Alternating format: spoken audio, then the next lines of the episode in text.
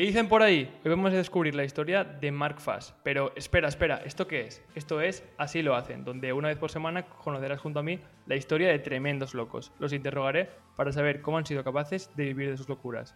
Además de recibir 5 cápsulas de conocimiento desde nochechambo.es. Pero bueno, de eso hablaremos ya más adelante. Eso sí, la primera pregunta no va a ser ni cómo estás, ni cómo te va la vida, ni esas cosas, que por supuesto luego te preguntaré. Pero esta primera pregunta va a conocerte un poquito mejor, Mark.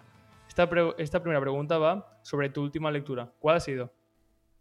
Pues mira, justamente guardo los libros aquí, así que tampoco soy un gran, gran lector. A mí el libro que más me ha impresionado y que me leo cada dos, tres años es El Principito, pero em, este es el libro, a ver si se puede denominar libro, que sí que lo es, es, de prácticas, ¿no? De, de Carolina Kairos que bueno, me está sirviendo para eh, construir toda esta marca de Dream Pass, eh, que tan difícil es construir una marca acerca de los sueños, acerca de algo abstracto y acerca de algo que pretende darnos vida. Ya te digo, mis lecturas tampoco van por las novelas, y, sino que, que, me gusta lo, lo, profundo, pero lo sencillo también a la vez. Sí, que sobre todo que puedas aplicar, ¿no? Por lo que veo. Sí, este es más práctico, ¿no? Si quisieras algo así más de lo último que he leído acerca de, desarrollo personal o de la vida o que, me haya influido realmente, te puedo decir un libro que realmente me impactó fue Flow de Mihaly Csikszentmihalyi. No sé si lo habré pronunciado fatal. Porque es que me encanta el concepto fluir. Eh, además, esta historia que te voy a contar de mi vida tiene que ver con eso. Y la verdad es que me impactó cómo podemos llegar a ese momento en el que de verdad entendemos que es la vida para nosotros. ¿no? Ahora pasa una cosa, Marc, y es que el título del libro, cuando lo has dicho, solo he escuchado un pitido. ¿Y esto por qué es? Esto es porque el, título de esta lectura saldrá mañana en el correo, así que la gente que lo quiera saber, sí que es de veras que si ve el vídeo vas a ver ya el libro, pero la gente que nos esté escuchando, eh, desde nachochampo.es, si se suscribe, podrá recibir esta, ese título en el primer correo de tus cinco cápsulas de conocimiento. Bueno, ahora sí, Marc, ¿cómo estás? ¿Cómo te va la vida? Va, va, que ya es bastante, va que ya es bastante.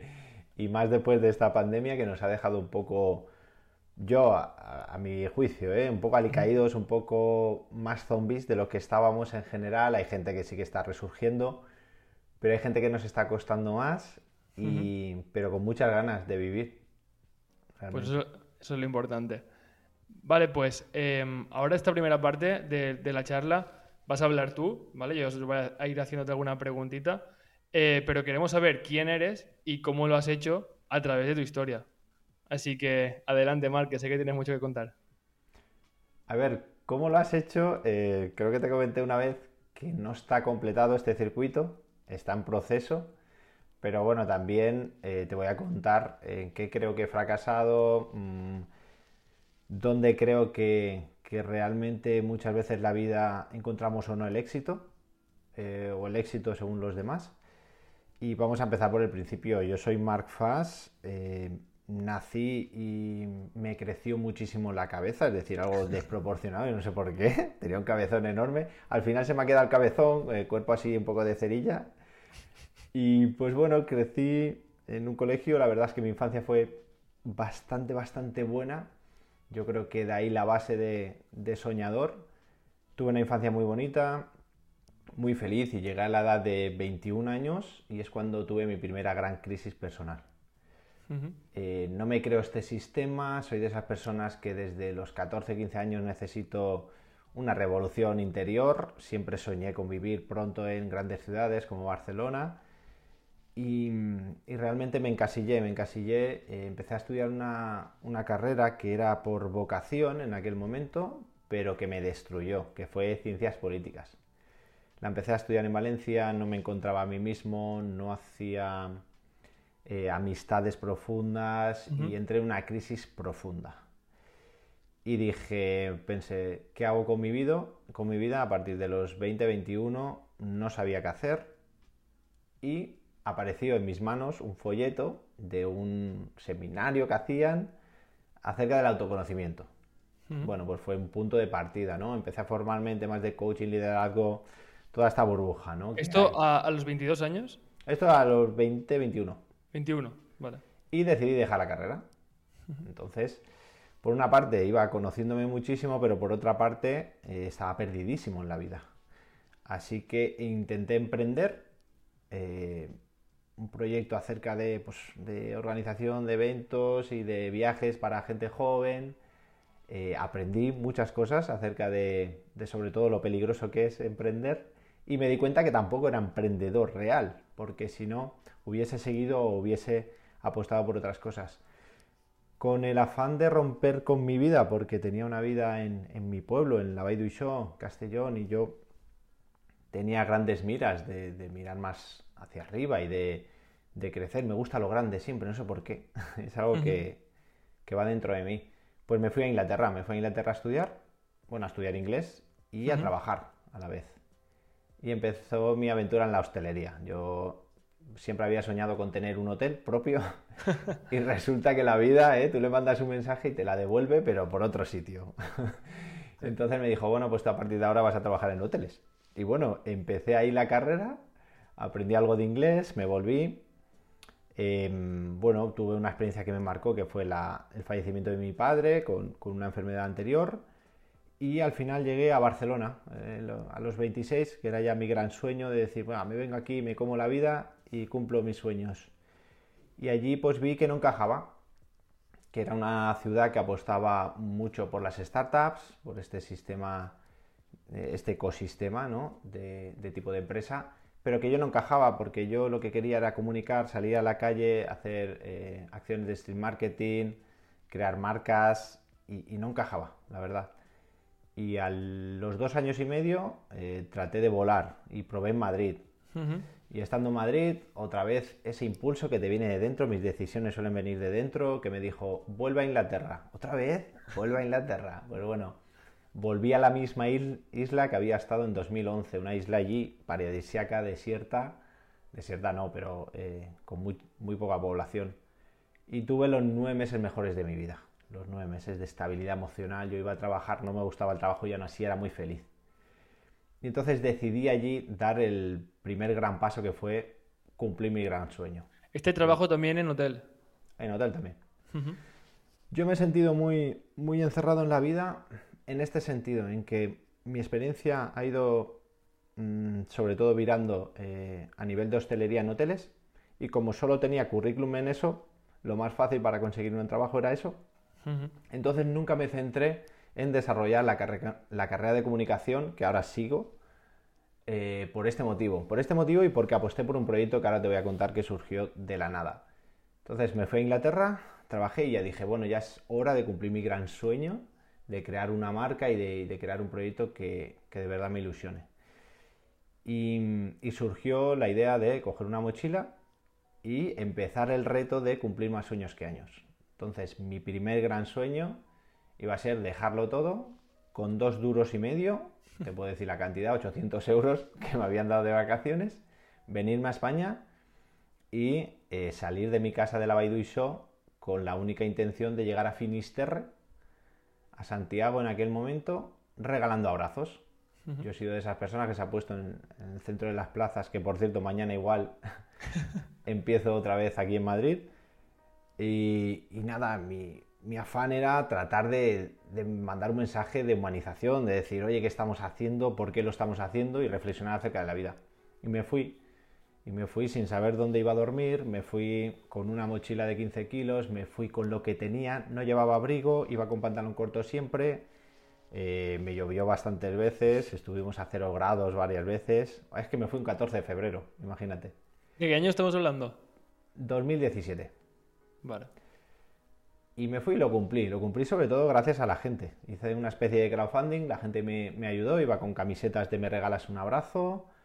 Eh, también vendí un ebook de, de, la historia y la gente me apoyó y llegué hasta Finisterre.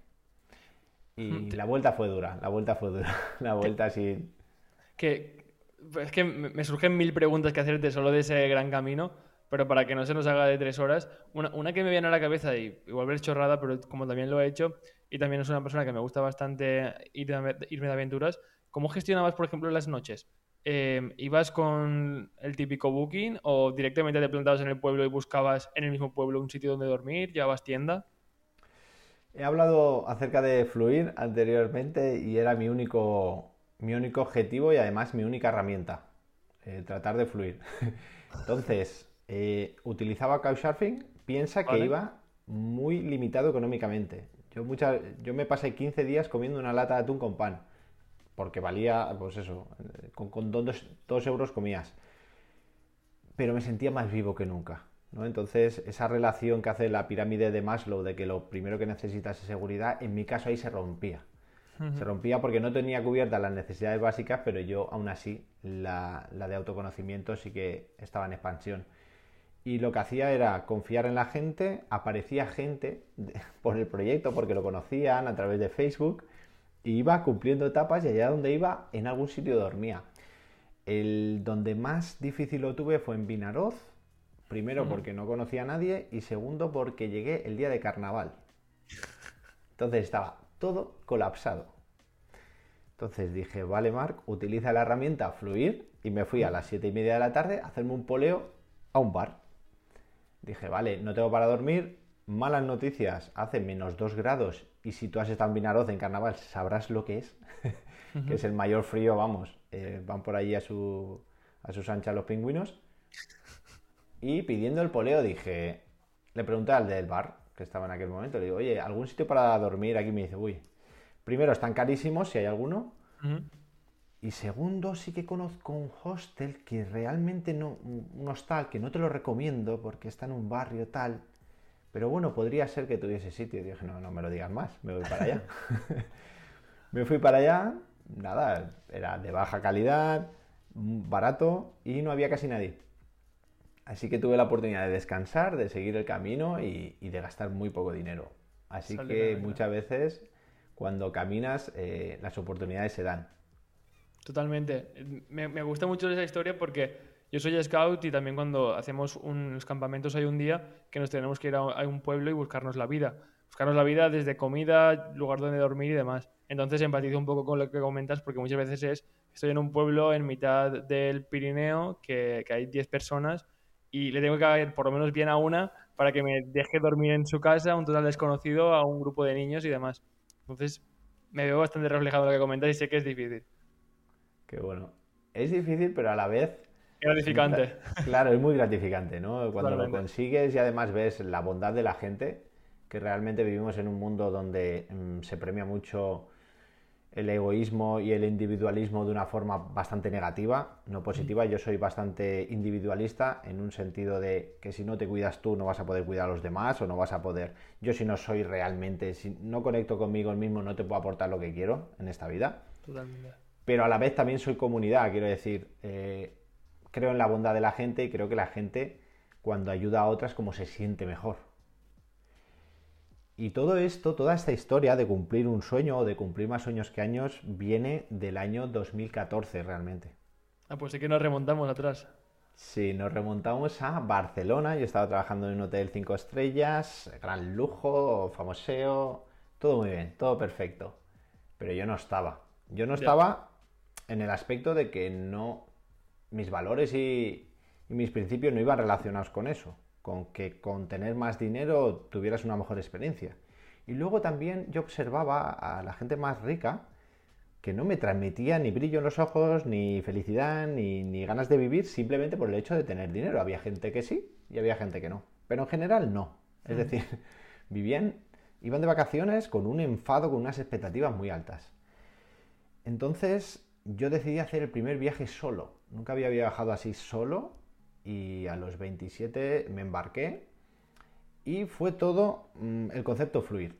El único requisito era tratar de fluir. Me fui a casa, me dieron las vacaciones y cogí el primer vuelo que era el más económico, Mallorca, Mallorca. ¿Dónde duermo? Pues probé Couchsurfing, que nunca lo había probado. Eh, ¿Qué hago en Mallorca? No voy a preparar nada allá lo que surja, surgirá. Y fueron cinco días, de verdad que yo no he vivido una experiencia tan intensa como esa. Tan intensa. ¿Qué pasa? Que llegó el cuarto día y estando en, el norte de, de, Mallorca, en los acantilados, es que recuerdo un momento único, un momento de, de esos que se te eriza la piel, que dices, bueno, eh, empieza a tener sentido en mi vida, que fue em, una tranquilidad absoluta. Hubo un mini microsegundo donde mi cuerpo hizo, descansó. Y una vocecita interior me dijo, muy bien, tú a partir de ahora, tu único objetivo en tu vida, tu propósito es cumplir sueños. Y tienes que crear algo para que la gente haga algo parecido o haga lo mismo o, o se inspire con eso. Y de ahí surgió el proyecto de Dream Pass, que fue volví a Barcelona y estando en Barcelona con ese despertar interior, mm, un cliente me pidió que le imprimiera un boarding pass. Y yo le dije, thank you very much. y el hombre suizo se me quedó así por decir, thank you, ¿por qué? Si, si yo te estoy pidiendo un favor. Y dije, no sabe lo que se me acaba de ocurrir. Y era la marca, era Dream Pass. Pues bueno, contacté con Jonathan, que es eh, el diseñador gráfico, y bueno, y creó todo el concepto de, la marca, una marca que ahora mismo lo que pretende es acercar a las personas a sus sueños, conectarlas. Y sobre todo generar ese brillo que a mí se me generó en el primer sueño y que es tan difícil de conseguir en, la vida rutinaria que solemos tener, ¿no? Y claro, también hay que decir que ahora mismo también te brillan los ojos cuando hablas del proyecto, porque es la segunda vez que hablo contigo y siempre cuando, cuando lo mencionas, tu, cambia, tu cara cambia mucho. Em, me gustaría también conocer un poco la vida del proyecto de Dreaming Pass, porque sé que ha estado un tiempo parado, ahora tienes pensado volver a darle caña. Así que, ¿cómo, cómo fue arrancar con el proyecto? Te cuento el proceso, yo soy soñador, iluso, kamikaze, lo tengo todo, ¿vale? Entonces, pero es mi esencia, no puedo huir de eso, también me he dado cuenta de eso. Entonces yo tengo que hacer cosas extremas, ¿por qué? Porque es donde encajo, es donde encuentro mi bienestar, mi facilidad de vida y conecto con fluir. Pues descubro todo aquello y digo, pues muy bien. Eh, le pregunto a mi jefa de aquel momento, Flavia, eh, ¿cuándo acaba mi contrato? Me dijo el 31 de diciembre y dije, año nuevo, vida nueva. Eh, me dejo el trabajo, empiezo a, a, trabajar fuerte en el proyecto en Barcelona y creo una campaña de crowdfunding con el objetivo de yo salir a viajar por España y ayudar a la gente a conseguir sus sueños. Así, o sea, con, esa actividad que dices, pero ¿dónde vas tú, moniato, a tratar de ayudar a la gente? Pero si tú no, no te puedes ni ayudar a ti, no es súper difícil. Hmm. Pero yo iba con muchas ganas, con mucha fuerza y con mucha alegría. Y llegué a, Málaga, donde conocí la historia de una persona eh, que se llama Charlie, que estaba en la calle, y que aposté por ella de decir, oye, pues esta persona ojalá podamos ayudarle a cumplir su sueño y él quería salir de la calle, pues tener un trabajo y tal. ¿Qué pasa? Eh, me di cuenta que ayudar no solo depende de ti. Y entonces, por eso apuesto más por el individualismo, de cuidarte a ti y, ofrecer tu mejor versión más que tratar de ayudar a la persona que tienes enfrente con tus creencias. Yo creía que comprándole ropa, sacándole del entorno, que se viniese a dormir con nosotros, eh, que comiera con, con nosotros porque no podía comer todas las veces al día posible, le iba a sacar de su mundo y le iba a hacer algún favor. Y resulta que lo que hice fue algo muy negativo. Le saqué de su entorno y cuando volvió, porque no pude mantenerlo, porque yo mismo me iba acabando el dinero y el crowdfunding, la campaña no iba a salir, se tuvo que volver a su vida con la tristeza de decir, oye, me he sacado de aquí, he construido un sueño, pero luego no puedo cumplirlo. Lo bueno de esta historia, que a los meses yo, estaba, yo volví a Barcelona, porque salió todo mal, eh, me quedé sin dinero y tuve que volver a, trabajar, pero Charlie me llamó y me dijo que, pues bueno, que había encontrado un trabajo y que le iban a dar una paga y que, podía, que ya podía salir de la calle. O sea que por lo menos tuvo un final bastante feliz. Sí que, sí que terminó él viviendo ese sueño. Sí, lo que pasa es que em, mi idea era ver esa transformación, ¿no? de, ver cómo una persona se transforma y, pero bueno, al fin y al cabo lo importante es el resultado ¿no? de, esa persona y, de las que participen. Y de ahí me volví a Barcelona, estuve unos meses trabajando hasta que se me ocurrió otra gran idea, de esas que se me ocurren a mí, de hacer el kamikaze. Cuidado con las ideas de Mark. Sí, y esta vez pues fue hacer una campaña apolítica, como si fuese yo un candidato, que lo que pretendía el eslogan era eh, viajar en busca de la felicidad. Entonces iba a hacer varias acciones alrededor de España, coincidiendo con la campaña electoral de los políticos, que reflexionaran acerca de la vida, los sueños, etc. Y lo hice. Es decir, cogí a, una gran amiga Andrea, nos fuimos con, una furgoneta y recorrimos, pues, no sé si fueron 10, 11 ciudades de España, pues haciendo regalos, por ejemplo, eh, de niños a niños, eh, compramos un globo hinchable y hicimos que la gente escribiera sus sueños, también regalamos abrazos, hicimos varias acciones ¿no? alrededor de España. ¿Cuánto tiempo estuvisteis? Nada, 15 días, lo que dura una campaña electoral. Vale. Y llego a Madrid, me encuentro durmiendo en una furgoneta en Pozuelo de Alarcón, mirando a Madrid de lejos y diciendo, otra vez, Marc, otra vez me quedé sin dinero, otra vez eh, porque yo nunca he buscado el, rendimiento económico de los proyectos, sino que ha sido... Que fluya, ¿no? Que fluya. Un tanto que fluya y utópico. y pues bueno, me encontré en la situación de decir, ¿y ahora qué? Y ahí es donde surgió ese instinto de decir, tienes que volver a Inglaterra. Y nada, volví, estuve más o menos nueve meses y es cuando después del parto me fui a, coger la mochila y a llegar a Santiago. Llegué a Santiago, volví y ya sí que entré en crisis. Ahí ya sí que te tengo que reconocer que llevo 6-7 años de crisis, que todo tiene que ver con lo mismo, que es, si tú te conoces a ti mismo, sabes qué necesitas. ¿Qué pasa? Que si no te lo das, vives sufriendo. Yo creo que es un concepto global, ¿no? Vivimos unas vidas donde algo nos llena y eso nos mantiene, pero lo que te da un sueño, lo que te da el perseguir algo que tú crees que no puedes conseguir, pero que cada día está más cerca, claro, es lo que te cambia el, prisma. En ese aspecto, muchas veces es el ir creando microacciones, sí, idealmente diarias, idealmente, porque siempre no puede ser, pero que, te vayan acercando a ese sueño, ¿no? Al final, eso, no sé si llamarlo microsueños o, o cómo lo llamarías tú, pero que te acerquen, porque sí que es de veras que cuando te marcas muchos sueños muy grandes y día a día ves que no estás alcanzando ninguno o que no estás yendo en esa dirección, creo que es lo que tú dices y es un poco frustrante y lo que hace que en tu día a día te pueda llevar a, esa crisis, ¿no? A ese, capaz de derrotarte un poco. A mí lo más importante que veo de los sueños durante todo este tiempo que he analizado es esa capacidad que tienen de que tú te transformes gracias a ellos. Entonces, no es que llegues a ser una persona envidiable y admirable, no tiene por qué, pero sí que el proceso es lo suficientemente duro y lo suficiente, tú encontrarás los suficientes obstáculos para que aprendas muchísimo acerca de ti. ¿no? Es como esas convivencias que solemos tener en pareja, que dicen, no fue bien, pero tuvo un sentido que no fuera bien, me conocí de esto, de esto. Pues yo creo que el sueño es lo mismo. Lo que pasa es que el sueño sí que tiene unas características que no suelen tener otras cosas, como emprender una empresa, eh, emprender ciertas acciones que son, creo, más deseos y expectativas que un sueño. Un sueño para mí es que viene de dentro, es que te atrapa. Y una vez te atrapa, no lo puedes dejar morir. Es imposible, te va a seguir persiguiendo, ¿no? Es como que va a ir detrás de ti. Y claro, ese sueño lo que hace, y por eso te brillan los ojos, es que cuando piensas en él, hace que se te ilumine la vista. Pero es que cuando estás persiguiéndolo, te da ilusión y hace que tal. Y cuando lo consigues y lo recuerdas, te genera siempre ilusión. Y eso no siempre pasa con todas las cosas que, emprendemos, ¿no? Y, sí que estuve viendo que, al final tú has, te has desnudado en ese aspecto y has mostrado todos tus sueños y todo lo que quieres conseguir. De hecho, se puede acceder desde tu web. Hay algunos que están conseguidos y otros que, imagino que están en proceso y otros que, estarán en proceso.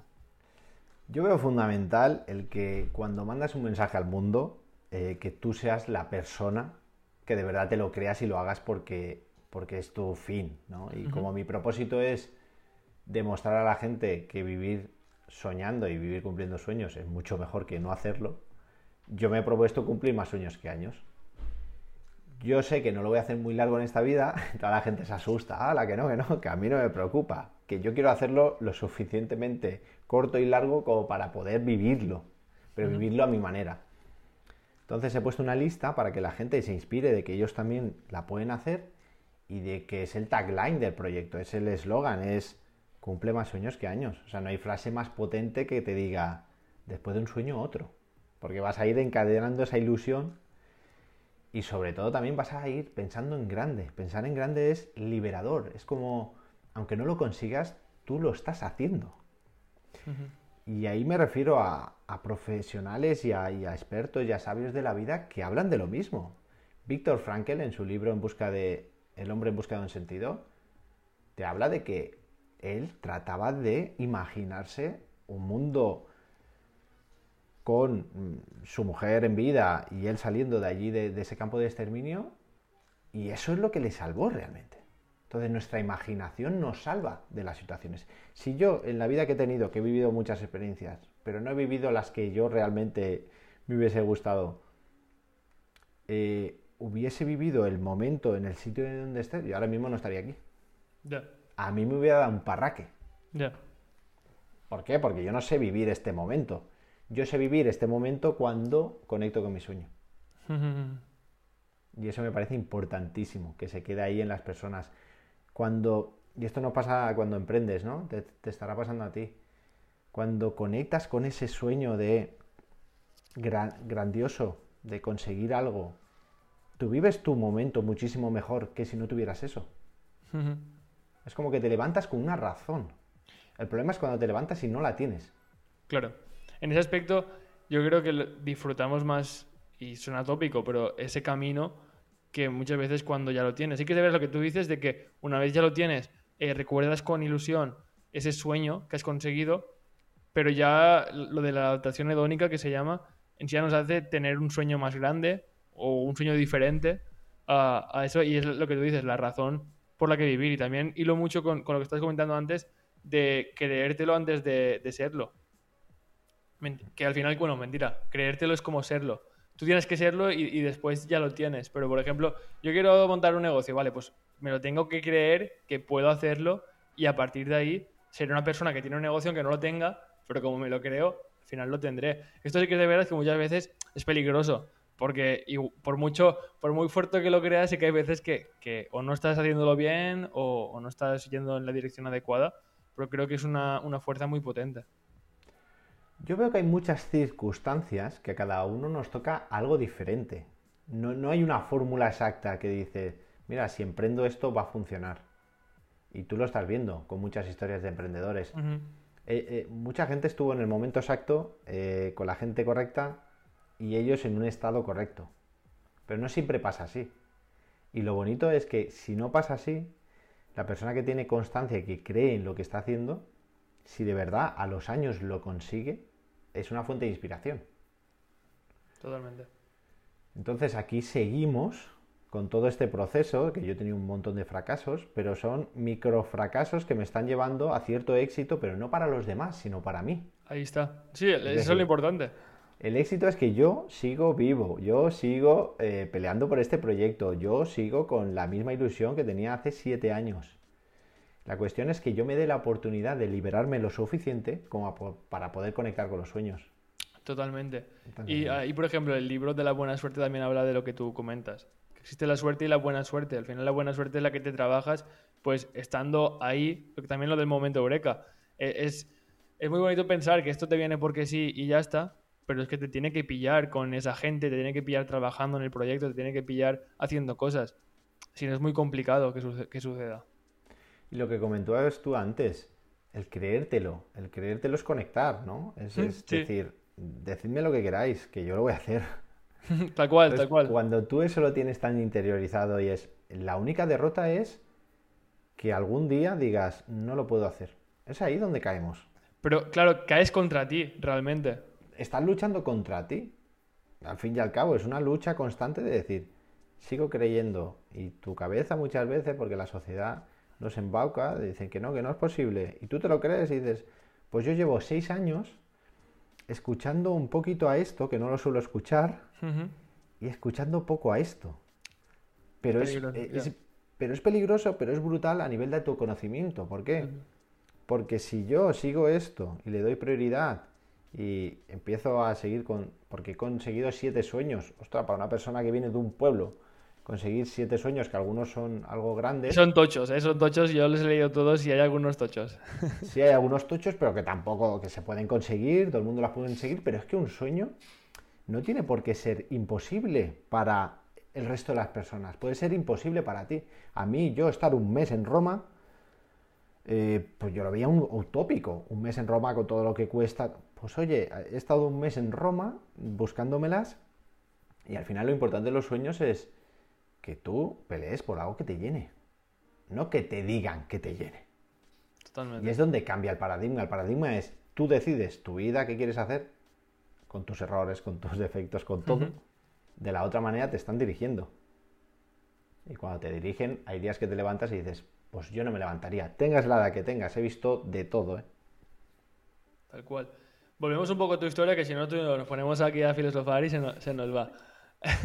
vale, comentabas que ahora estás en unos años de. llevas unos años un poco de crisis, pero si no me equivoco, eh, llevas por lo menos unos meses o desde la última vez que hablamos que ya tienes idea de, volver con tu proyecto y a, darle caña.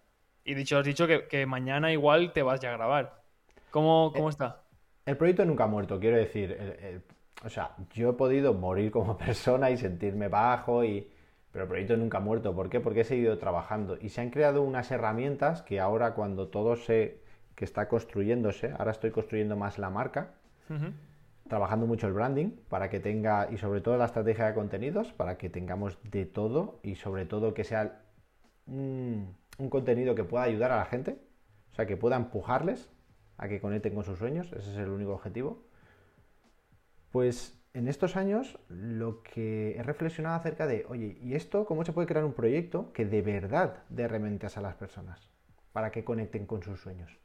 Y entonces han ido surgiendo herramientas una de ellas, al final, lo que, gracias a Carolina Kairos, que el otro día tuvimos un, mentoring, eh, me dio una idea muy buena que es, oye Marc, necesitas crear como un método. Quiero decir, necesitas crear como... Y la verdad es que estaba realmente el año pasado, pero no tenía esa fortaleza de método, sino que era pues una metodología donde iba eh, fluyendo y donde iba variando. Pues bueno, ahora se va a crear como un método que va a ser como un viaje alrededor del mundo, va a ser una vuelta al mundo, va a ser un sueño grande, donde vamos a tocar ciertos aspectos y sobre todo el autoconocimiento de la persona, el conectar con un sueño y el, crear un proyecto, para que tú salgas de un taller, que vamos a hacer un workshop, y, puedas conectar con tu sueño y crear un proyecto y irte con una un mini proyecto que ya puedes llevar a cabo, ¿no? Esto también como experiencia también lo vamos a pasar a un campamento, ya que tú eres scout. Pues a un campamento donde vamos a salir de la zona de confort, nos vamos a conocer mucho más y nos vamos a ayudar entre todos, que eso es una herramienta potentísima, a ver qué limitaciones tenemos y cómo las podemos subsanar, ¿no? Y luego, mm, otra de las herramientas que, yo veo clave es que trabajemos un one-to-one para ver cómo crear lo mismo, es decir, el mismo método, cómo crearlo de, de tú a tú, porque hay muchas personas que necesitan eh, tener ese espacio, ¿no? De hacerlo solos. Y por último, abrirnos, ¿no? O sea, me ha abierto la mente la opción de que cada persona tiene su ritmo, cada persona puede conectar con un sueño de mil maneras y no todas tienen por qué ser experienciales. Entonces se van a crear unos productos donde se va a poder trabajar la misma metodología, ¿no? Entonces uno va a ser como un cuaderno de viaje donde se va a trabajar lo mismo y bueno, van a surgir ideas desde gorras, ya que yo llevo gorras siempre, eh, camisetas, sudaderas, eh, pero buscando más que sea una marca, no que sea merchandising. Claro. Me, me, choca un poco y me gustaría ver cómo lo ves el tema de fluir y el tema de tener un, método o una metodología. Porque creo que, que, a veces pueden confrontarse y que también habrá situaciones que sea mejor fluir y otras tener una planificación y una metodología. ¿Esto cómo lo ves o cómo lo has visto en los últimos años? Yo es que lo que quiero trasladar es la metodología que a mí me ha servido para llegar a fluir. Yo creo que es. Ah, vale. Yo creo que es lo diferenciador. Quiero decir, tenemos un mensaje de la sociedad que te está diciendo que si te levantas a las 5 de la mañana, eh, desayunas copos de avenas, subes una foto a Instagram, creas una empresa y ganas 3 millones de euros, vas a ser una persona con un bienestar increíble interior. Eso es lo que nos están diciendo. Sí, pero luego hay que afrontar cada día y luego hay que ver cada persona si le lleva muy mal madrugar, si no quiere subir una foto a Instagram y si no quiere ser emprendedor o emprendedora. Entonces, yo lo que quiero ofrecer con este método es, a mí algo me llevó a Mallorca que me hizo tener un clic. Y a partir de ese clic, mi vida cambió. A peor, en un sentido de que si no soy yo, no tiene un gran sentido mi vida, pero en otro de decir, como encuentre ese sentido, eh, ves una hoja caer y, te entran lágrimas. Eh, yo me he emocionado de ver una gaviota comer y dices, eh, Mark, tú no... No, no, sí, sí. Para mí eso es la vida. La vida es que seas capaz de apreciar cosas, pero no porque te lo digan, sino porque tú lo estás viviendo. Y para mí es fundamental conectar con un sueño. ¿Por qué? Porque tú cuando estás conectado con algo grande, tú estás muy abierto a que pasen cosas, a vivirlas, Es que es una gran liberación. Yo creo que, es el gran problema, que vivimos queriendo crear cosas, pero cosas que a la vez eh, nos bloquean. Y nos bloquean porque nos ponemos expectativas altas en cosas que no nos llenan. Porque al fin y al cabo el, dinero es fundamental, por eso yo eh, trato de ser emprendedor, porque necesito que este proyecto sea económicamente sostenible para que ayude a más personas. es así de sencillo, porque si no muere, si no yo trabajo en otra cosa y no, hay tiempo. Claro. Pero por otra parte, el, que es que me encontré una historia fascinante hace nada en cerca de Granada. Cerca de Granada a mí se me ocurrió, el, bueno, conecté con una especie de sueño que era, oye, ¿por qué no me voy caminando desde Granada a Roma? ¿Por qué no? Pues bueno, me hizo mira, ilusión. Mira que te gusta Roma, ¿eh? Hostia, Roma. Yo en Roma tengo una conexión especial, la verdad. Y, dije, pues voy. Y empecé. A los cuatro días vi que no era mi sueño, pero bueno, entre medio me encontré con, un lugar especial en, en Cuentar, donde me encontré a dos personas con jóvenes con inquietudes de decir, oye, eh, no le encuentro sentido a mi vida. Yo me encuentro diferente en este mundo, pero no sé cómo encontrarle sentido. Y hubo una persona que me comentó que le estaba frenando el tener dinero, tener comodidad, tenerlo fácil. Y el tener dinero muchas veces te limita a la hora de dejar sacar eso que tienes ahí dentro y que de verdad a lo mejor te llena.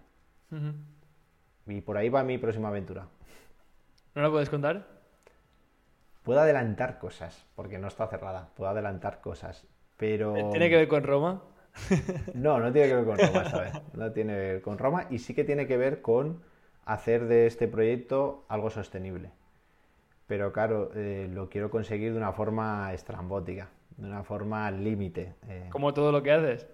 Como todo lo que hago, pues eh, estoy escribiendo muchas veces y conectando ahora con volviendo a las raíces, ¿no? Pues eso. Quiero volver a mi raíz de coger una mochila y salir y que pase lo que tenga que pasar. Yo creo que, ya te conocemos bastante y sabemos quién es Mark Fass, eh, sabemos cómo lo has hecho y sobre todo me quedo con, dos cosas.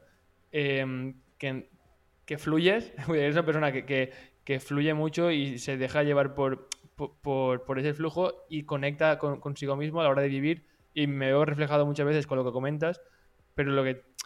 Me, reflejado pero no. Es decir, me gustaría estar más conectado eh, vivir más y, a veces cuesta. Y como lo que comentabas de la gaviota es que lo veo 100% porque eh, sí que hay veces que me voy a caminar por la playa y hay momentos y digo, ostras, si ya tengo todo lo que quiero.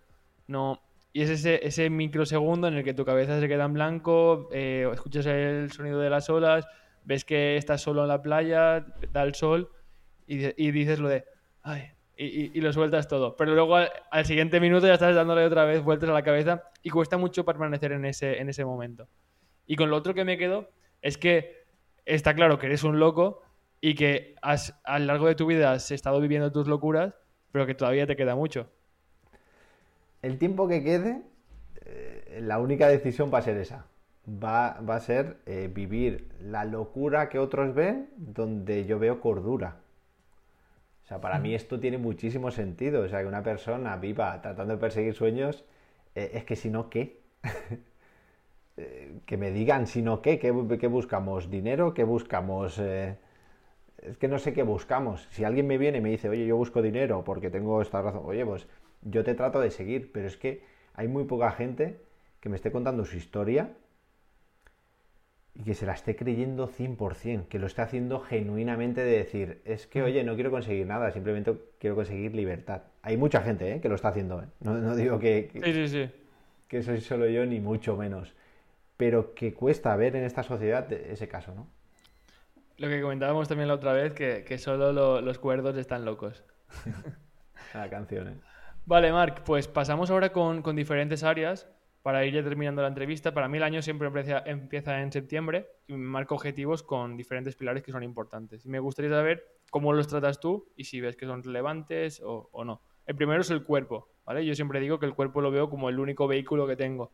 Tengo una bici, tengo un coche, tengo un tal, pero con lo que siempre me desplazo es con el cuerpo. Entonces, siempre procuro cuidarlo, moverme, ya que también en mi caso, por ejemplo, me paso todo el día sentado enfrente del ordenador. Y es una cosa que muchas veces cuesta, pero que, también nos hace conectar y fluir y vivir. ¿Cómo, ¿Cómo ves tú el cuerpo? ¿Lo cuidas? Yo con el cuerpo tengo, tengo ahí sentimientos encontrados, ¿no? De que cuanto mejor he estado a nivel de bienestar, no he tenido por qué comer mejor que nunca, ni cuidarme más que nunca. Y al revés también me ha pasado. Eh, me he cuidado más que nunca y he comido mejor que nunca y no me he encontrado bien. Entonces, yo veo fundamental que si hemos venido a algo, no lo sé, yo siento que sí, pero son mis creencias, o es lo que me pasó a partir de Mallorca, empecé a encontrar un propósito. Em, si yo soy capaz de conectar conmigo mismo, tengo la motivación de salir a correr, tengo la motivación de hacer más deporte y tengo la, motivación de comer mejor. Si no, tengo esa ansiedad y quiero comer peor, no tengo ganas de ir a entrenar, me encuentro peor. Entonces veo fundamental encontrar un propósito, sea cual sea, en la vida para que tenga sentido hacer lo que haces. Que no solo te cuides porque te han dicho que hay que cuidarse, hay mucha gente que está comiendo sano porque le han dicho que hay que comer sano. Y se encuentran bloqueados, ¿eh? mucha gente. Con... y luego también yo tengo algo a favor de, primero, conócete, sé una mejor versión de ti mismo antes que a lo mejor comer bien.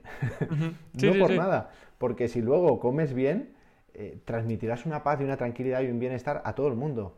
De la otra manera es, podemos forzar el cuerpo a, cosas increíbles, porque el ser humano es increíble en ese aspecto, es muy adaptativo, pero no tiene por qué ir relacionado con ser más feliz, encontrar tu propósito, transmitir alegría, entonces creo que es ese equilibrio que cada uno tiene el suyo. O sea, no hay un, para mí no hay un equilibrio a nivel que otros te dirán que sí. Pero bueno, si me lo transmite me lo creo y si no, no. claro, tú, eres de, al final de, vivirlo, de experimentarlo y luego ya ver qué, cuaja más contigo. Siempre a través de tu propósito. El otro día escuché a una persona que, falleció hace nada y que llegó a los 90, que se encontraba en su último periodo de vida y que dijo, si lo llegas, mira, tengo 90 años. Y si lo llego a saber, hubiese comido más chocolate. Y si lo hubiese sabido, no por nada, porque a lo mejor llegas a, 90 comiendo todos los días chocolate y eso te lleva a sentirte más lleno, a sentirte mejor, etc. Entonces, no veo un equilibrio de decir, si comes bien, estarás bien. Es el equilibrio de que cada uno, oye, si yo veo que si tú eres más tú, comerás mejor y tendrás más motivación y estarás más sano. Y si eres menos tú, lo que hagas va a ir en tu contra. Me encantan tus respuestas porque son únicas. De, la gente que ha venido hasta el momento nadie ha respuesto así. Vale, perfecto. Me gusta mucho. Pasamos con el siguiente, que, sé que es una cosa que trabajas mucho y es el tema de la mente y las, las emociones. Las emociones. Al final, con la persona que, bueno, con, la voz que más pasamos, eh, el tiempo es con nosotros mismos, con nuestra mente y muchas veces eh, nos llevamos bien con ella, pero muchas otras es complicado llevarse bien con, ella. Entonces, me gustaría saber cómo tratas tú o cómo intentas aprender de tus miedos, tus creencias, tu pasado. Yo estoy viendo algo fundamental. ¿no? Yo, me estoy analizando en estos seis años. Tú imagínate esta lucha constante, no ya a nivel eh, mental y emocional, a nivel físico. Yo me encuentro fatal seis años físicamente. Tengo dolor de cabeza, tengo presión en el pecho, ansiedad. Yo, estoy viviendo una crisis que digo, si supero esto, joder, qué fuerte soy.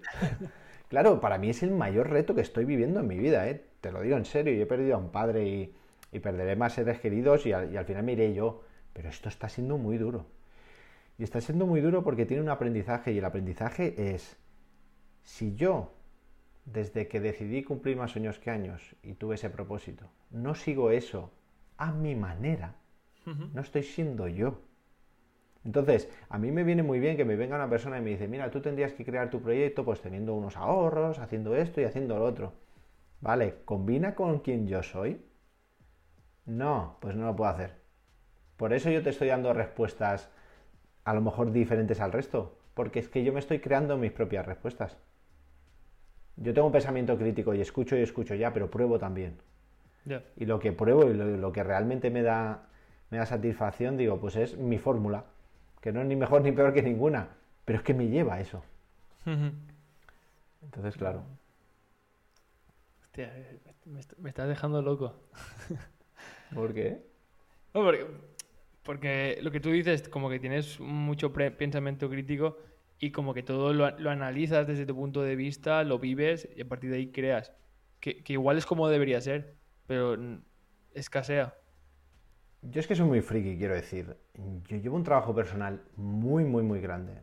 O sea, yo al día dedico muchas horas a, trabajar, a observar. Me encanta ser observador de cómo reacciona todo el mundo.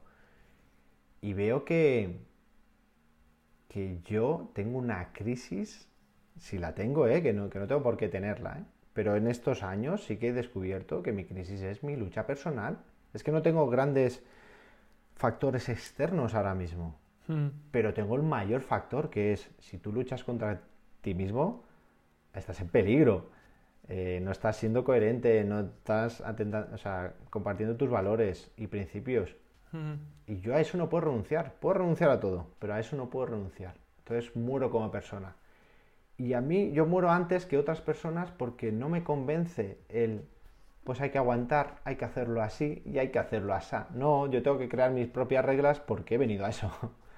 Ya, lo que, lo que entiendo que eso en, en algunas cosas puede ser muy problemático porque eh, realmente funciona así. Al final, eh, el, mundo, el mundo donde vivimos no es como nosotros queremos muchas veces y las normas del juego son estas. Y si no agachas la cabeza y, la juegas así, pues no, no vas a poder jugar la partida. No, no, algunas veces no, casi siempre. Casi siempre. es decir, está siendo muy problemático porque si yo trabajo para una empresa y no me creo eh, lo que estoy haciendo, o ya no es que no me lo crea, es que yo siento que puedo aportar mucho más o algo diferente de lo que estoy aportando a la sociedad. Entonces, es esa lucha interna de decir, pues, ¿qué hago yo aquí eh, subiendo una maleta si yo me veo eh, tratando de inspirar a otra gente? ¿Por qué? Porque no tengo miedo a morir cuando peleo por un sueño, cuando busco un sueño, ¿no? Y la verdad que es de las pocas veces que me he sentido con una gran vida, que es cuando he perdido el miedo a morir. Y lo he perdido porque he conectado tanto con algo que me ha enseñado un camino de decir, oye, esto es vida. Y esto es vida. Entonces, si tú ahora mismo haciendo el camino de Santiago pasas ahí en Cataluña hay una zona que pasas las montañas y, y está así el acantilado y si caes, te caes y desapareces, pues yo lo pasé con alegría, con cantando y, y con felicidad y, y, ni pasas miedo, mm, transmite seguridad y luego dices, sobre todo algo importantísimo, le quitas importancia a todo. Claro, porque sabes que estás donde tienes que estar y no te preocupa nada más. Conectas con algo que dices, estoy en el lugar. Claro. Y estoy conmigo. Pasamos con, la siguiente, que es el tema del tiempo, ¿vale? Tiempo y productividad. Productividad que no significa estar ocupado, que mucha gente lo, confunde. ¿Cómo gestionas tú tu tiempo? ¿Utilizas herramientas? Eh, ¿Lo gestionas o, fluyes y ya está? Fatal. o sea, yo creo que parte de mi fracaso es no saber gestionar mi tiempo, pero también creo que va a ser parte de mi éxito y te explico el por qué. El concepto de fluir es muy difícil ¿no? de aplicar y yo lo he vivido a veces y lo he vivido no porque me he creado una lista y he dicho de tal hora a tal hora voy a hacer esto, no, sino porque he estado abierto a decir, vale, creo que necesito hacer esto, cuando he intentado ser muy productivo y aplicar todo lo que nos dicen de Hollywood, que, hay que aplicarlo así y tal, y el timetable y no sé qué, y el Google Calendar, y... ha habido un día que me he sentido lleno. Todos los demás he dicho, no, no encaja contigo. ¿Que encaja con 80% de las personas? No te digo que no. Y eso nos lleva a ser más productivos, absolutamente. Pero es que igual yo no he venido a ser productivo. igual yo he venido a enviar un mensaje y yo mi mensaje lo tengo que enviar de mi manera. Ahora, ¿eso quiere decir que si fuera más productivo esto hubiese ido por otro lado? También. Entonces, yo he intentado hacer time blocking muchas veces, no ha funcionado. Ahora lo que hago es tratar de apuntarme como una lista de, proyectos o tareas y luego dividirlas y hacerlas más pequeñas. Sigue sin funcionar. y a mí lo que más me ha funcionado es cuando he conectado, cuando me encuentro bien, soy capaz de hacer lo importante, de centrarme en lo importante. Es como estás muy despierto y entonces te centras en lo importante. Claro, pero dependes de esos momentos. Claro, pero no de, esos momentos, dependo de que yo me abra a vivir esos momentos. Es que claro, si no es muy difícil el conseguir aquello que te propones, porque realmente si nos investigamos y nos preguntamos ¿por qué estoy haciendo lo que estoy haciendo? Cuidado que nos podemos romper. Porque estamos haciendo algo que puede llegar un momento que digas, vale, yo realmente, y lo estoy viendo con empresas, ¿no? Yo estoy escuchando ahora podcast de empresas eh, que están consiguiendo cosas importantes. Ya, pero mm, yo me veo construyendo una empresa con un mínimo de trabajadores y viviendo en una gran ciudad, teniendo que estar en esa ciudad para resolver fuegos e incendios, y me veo eh, que mi único objetivo va a ser hacer reuniones o estar delante del ordenador ocho horas, claro, no casa conmigo. Entonces yo no puedo tener un, un blocking time, no, no, yo te voy a decir, oye, hoy me surge regalar abrazos. Yo te estoy diciendo, mañana igual voy, porque igual voy, porque si me levanto y no lo siento, no lo voy a hacer. Pero claro, eso es muy genuino, quiero decir. Sí, sí, sí, sí. Y estoy apostando por lo genuino, pero yo creo que es clave de mi éxito si el día de mañana hay cierto éxito. Que para mí el éxito va a ser que yo me sienta realizado y que haya alguna persona que diga, oye, este proyecto me empuja un poco a cumplir mis sueños. Ya está, nada más. Yo, en ese aspecto soy todo lo contrario. pero, pero, sí, entiendo lo que quieres decir y conozco a gente que, que, lo que tú dices, puede probar mil métodos o, mil o apuntárselo todo en el calendario, pero al final es, casi contra, contraproductivo porque lo que hace es que, le genere una frustración muy grande, porque al no sentirlo, lo ve, lo ve que lo tiene apuntado y ve que va incumpliendo muchas cosas y le provoca una sensación que es fatal. Yo lo que veo es que la, como lo estáis haciendo mucha gente, funciona. Quiero decir, el resultado se ve.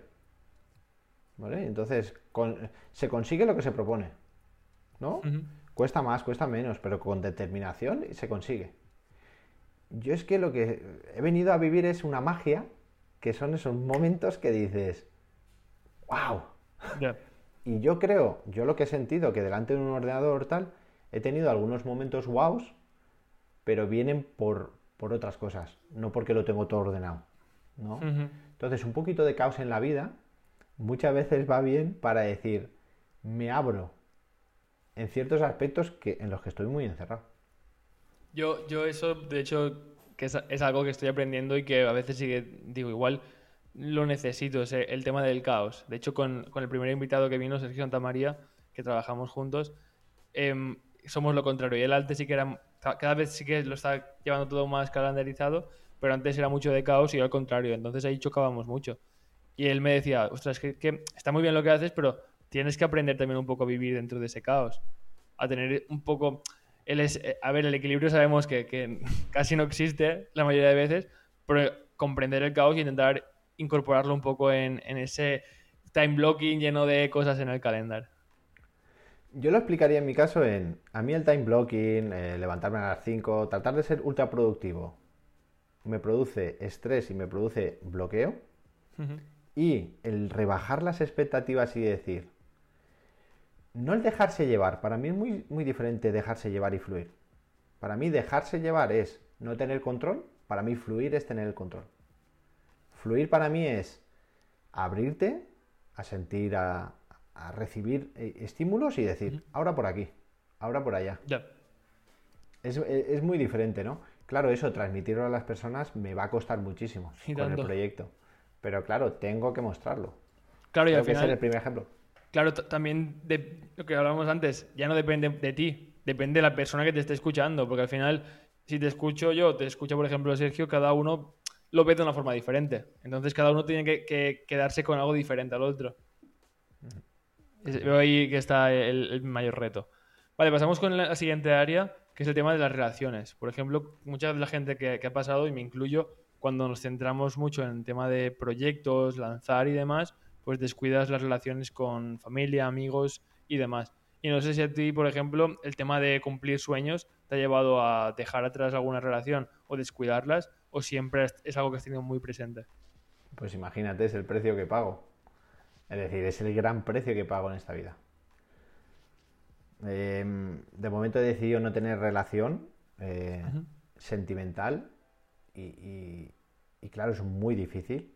Es decir, apetece muchísimo muchas veces. Soy una persona que tampoco, al igual que me siento aventurero, mm, también no me siento parte de la sociedad del- de cuando vives en el caos y, el dejarse llevar, pues hacer de todo, tampoco. Soy de bastante clásico en ese aspecto. Pero mm, relación familiar, por ejemplo, suelo estar lejos de la familia casi siempre. Eh, a nivel relaciones también de amistad, pues estás más distanciado. He hecho muchos viajes solo, vivo muy en soledad. Y claro, es un precio que pagas. Es que al final siempre pagas un precio. Cada decisión que tomas, estás el costo-oportunidad, ¿no? Claro. Ahora, la cuestión es, ¿te va a llenar lo suficiente ese precio que pagas por hacer lo que haces o no? Eso es lo que he hablado muchas veces, el tema de la prioridad, donde la, lo de la pongas. Sí que es de veras que, que gente un poco, bueno, un poco, no, gente más mayor que yo, que es fácil serlo, ah, ah, me ha hablado de eso, que cuando eres más joven, igual priorizas más el trabajo o el ganar mucho dinero y luego con el tiempo te das cuenta de que las relaciones son más importantes. También hay mucha gente que comenta el tema de que prefiere tener y, y tiene muy pocos amigos. Es, le, le cuesta, no, sino que que confía en muy pocas, pocas personas, entonces que las cuatro personas que confía sí que les dedica mucho tiempo. En tu caso, so- lobo solitario. Eh, lobo solitario, pero aparte, tengo una parte social, es decir, igual que soy lobo solitario, Sí, sí, total, sí, a me nivel- encanta la parte social de, hey, ¿por qué no haga- hacemos esto o hacemos lo otro? Lo sé, lo Yo sé. lo que sí que veo fundamental en mi vida es que eh, necesito que me inspiren, necesito ver gente que esté haciendo cosas grandes, necesito que la gente tenga inquietud. Y no sé por qué, es una necesidad intrínseca mía, ¿eh? en ver en los demás de decir, está yendo por un camino, tiene un sentido, se atreve. Yo creo que Dream Pass lo que quiere compartir es valentía y coraje. Yo creo que después de la valentía y el coraje hay la satisfacción. O sea, si tú te fijas, lo que nos suele bloquear son los miedos. Siempre. Y, los- sí, sí. y el miedo tiene su parte eh, muy positiva. Te lo digo porque lo eh, hemos hablado en un podcast con Natalia acerca de qué función tiene el miedo. Y el miedo te, te limita y te frena a la hora de tirarte por un barranco. En mi caso, menos que en la gente.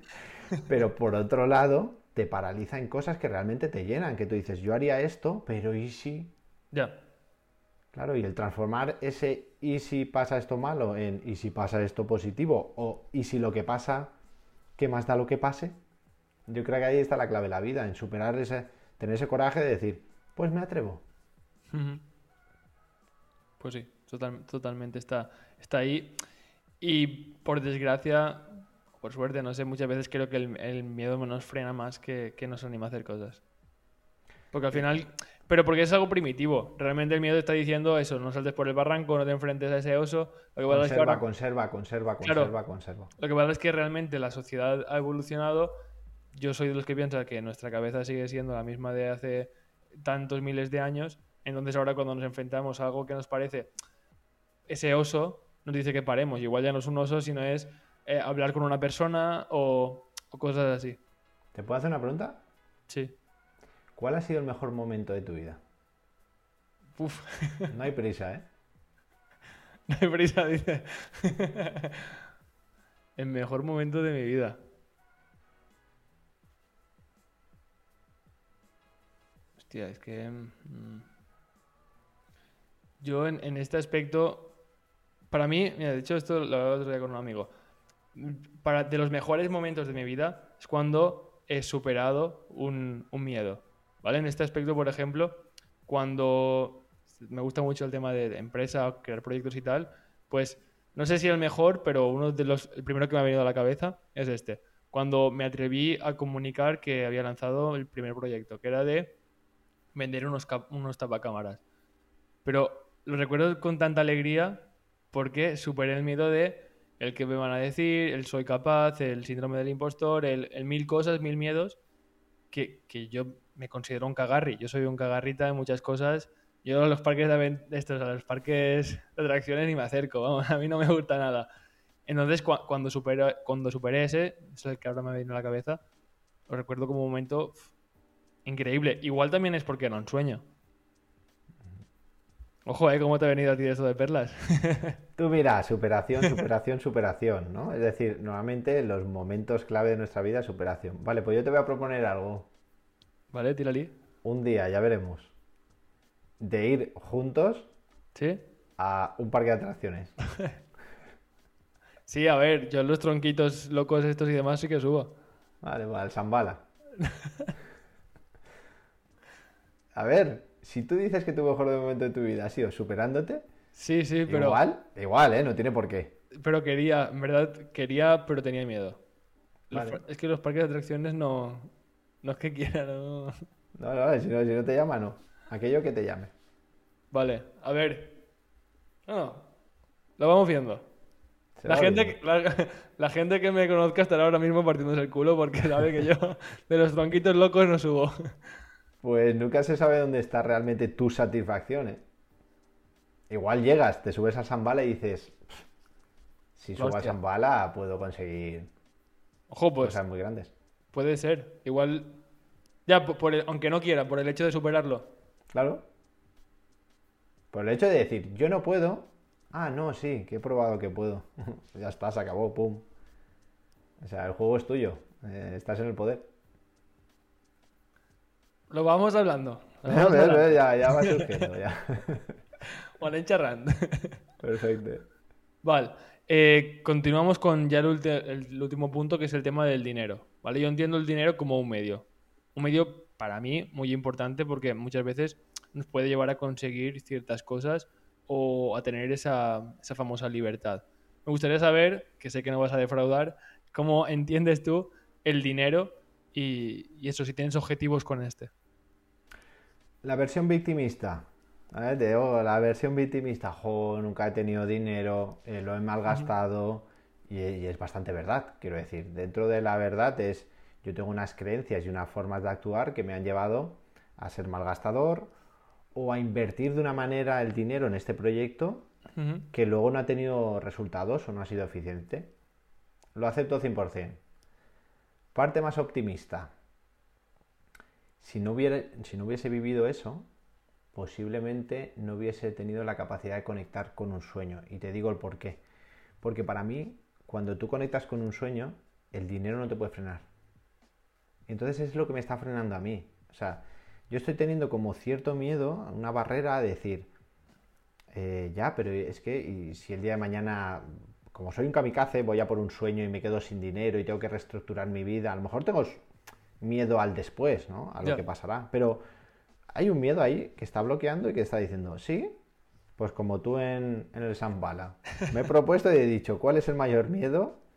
Pues sí, a ver, si yo lo que pretendo es inspirar a la gente a que viva persiguiendo sueños, el dinero no va a poder ser un obstáculo. Tenga el que tenga, tenga mil o tenga cinco euros o tenga.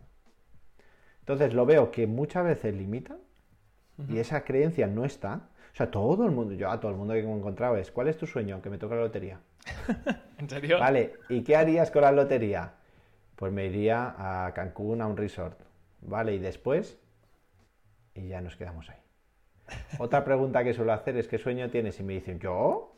¿Muchos? ¿Cuántos sueños tienes? ¿Muchos? ¿Uno? Y me hacen, uy, pues no sé, nunca me lo había para pensar. Quiero decir, estamos muy obsesionados con el dinero, pero no estamos muy obsesionados con qué hacer con el dinero.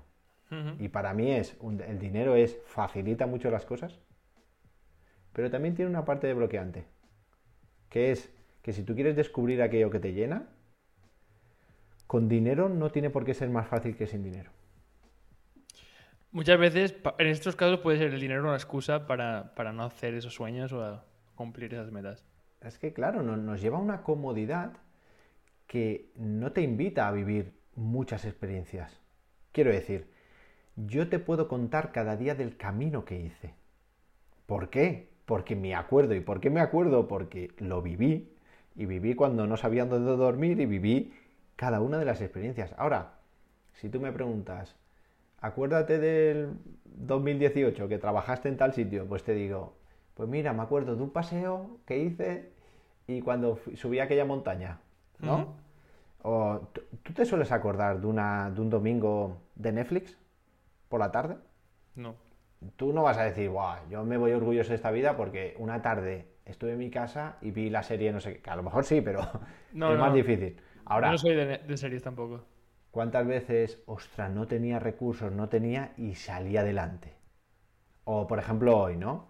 Eh, grabé un podcast con un tío que dice estar loco, que dice estar cuerdo, que no sé qué, y a los tres meses acabamos en el Zambala y yo subiéndome en el Zambala, con lo que diría la gente. Pues eso es la vida. Para mí. Qué tío, che. sí, sí, tal cual. Tío, es que está gustando mucho. Y la próxima que viene, la próxima aventura es la gorda. Quiero decir, ya me he cansado de hacer las cosas como se dictan. Voy a hacerlas a mi manera. Y si me arruino, me arruino. Y si... Pero porque es parte de la vida. Quiero decir, la vida cuando tú la vives con intensidad tuya, con tus principios, con lo que tú crees, se acabó. Eso es vivir. ¿Lo demás qué es? Lo demás es al 50, al 60, al 70. Bueno, está bien. Pero hostia, podemos vivir cierto momento de nuestra vida al 100, a ver qué pasa. Hostia, ju- justo el, el viernes pasado lo hablaba con, con un, un empresario de mi pueblo. Es que no me acuerdo bien cómo era, pero de- decía esto, que, que no sabemos vivir. Y era un tío que prácticamente lo ha conseguido todo, tal, y hablaba de, él mismo, incluso también de trabajadores, de... lo decía, la gent no saben vivir, eh, no saben vivir. Y es, pero, pero, ¿por qué? ¿Por qué? Y es que tú fíjate en la gente, mírala, y es lo que tú dices. Mm, caminamos por donde nos dicen, hacemos las cosas que nos dicen, y cuando luego te preguntas, ¿he hecho lo que quiero? ¿He cumplido un sueño? eh, ¿He vivido? Ostras, pues no porque no he comido más chocolate. ¿Sabes? Esas tonterías. Pero es que a lo mejor la vida es que tú comas chocolate en un lugar donde no esperabas estar y superando un reto que no habías pensado en superar. Entonces, ¿qué pasa? Nos están contando que lo ideal es hacerlo de tal manera. Vale, pero hay gente que no nos lo podemos creer. O sea, tú a mí mañana me das 100.000 euros y no por eso voy a ser más feliz. ¿Por qué? Porque a mí se me ponen muy fácil las cosas y posiblemente me ponga a viajar me ponga a vivir experiencias, pero las viva con un nivel de comodidad que no me va a llevar a superarme, no me va a llevar a esto y no me va a llevar al otro.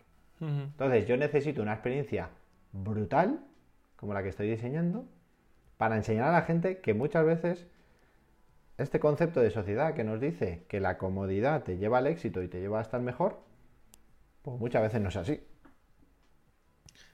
Vo- Voy a ir terminando ya porque si no nos, nos ponemos a abrir melones y no, no va a terminar. Así que bueno, si, si queréis que, que vuelva Mark, eh, sabemos que va a seguir loco, así que puede, puede volver cuando quiera. La última pregunta, Mark, va a ser conocer, saber la historia de quién te gustaría conocer. A ver si así lo podemos traer al podcast y, y que nos cuente.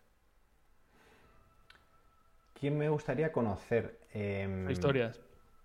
Vale, eh, ¿a nivel emprendedor o a nivel... Un loco que viva de sus locuras. O esté en proceso, como tú. Mira, mm, ostras. Ojo, ¿eh? A mí, algo que me inspiraría, y no sé si va a ser fácil o difícil, eh, yo lo he conocido en persona y no creo que tenga que ser tan difícil. Me encantaría que viniera a tu podcast, y es, ¿Sí? esta gente sí que está loca, loca en el sentido positivo de la vida. Eh, son la familia Zap, La familia Zap. Zap con dos P's. a ver si pudieran venir el matrimonio. No tengo, ni, no tengo ni idea de quién son. Pues ahí está el reto. La familia Zap, ¿vale? Familia Zap con dos P's. Nos van a traer, si vienen, una historia muy, muy inspiradora. Y una historia que rompe lo común. Y que tiene que ver con los sueños. ¿Dónde, por curiosidad, dónde los conociste? Vale, los conocí en Barcelona y en Madrid, que fueron, hicieron una firma de un libro, ellos han escrito un libro acerca de su viaje durante 21 años o 22 alrededor del mundo. Han tenido los cuatro hijos viajando por el mundo y todo empezó con un sueño. Vale, me, me gusta. Más locos. Es- Vale, pues intentaré contactar con ellos y a ver si puede venir la, la familia al completo, con los, con los hijos y todo. Estará Y- complicado porque están, creo que tal, pero bueno, con que sí. vengan ellos, Sí, con que vengan ellos ya es suficiente. Y, y así conocemos su historia y, y cómo lo han hecho. Muchísimas gracias, Marc. Si quieres comentar un poco por dónde pueden seguir tus locuras. muy sencillo, dreampass.com y lo deletreo, o sea, dreaming, pass con dos S, que muchas veces cuesta, punto .com. Ahí está toda la información. Luego Mark Fass, si buscáis y ponéis en Google, pues sale ahí mi careto y mis aventuras y mis abrazos y mis historias. El tío no para, ni va a parar.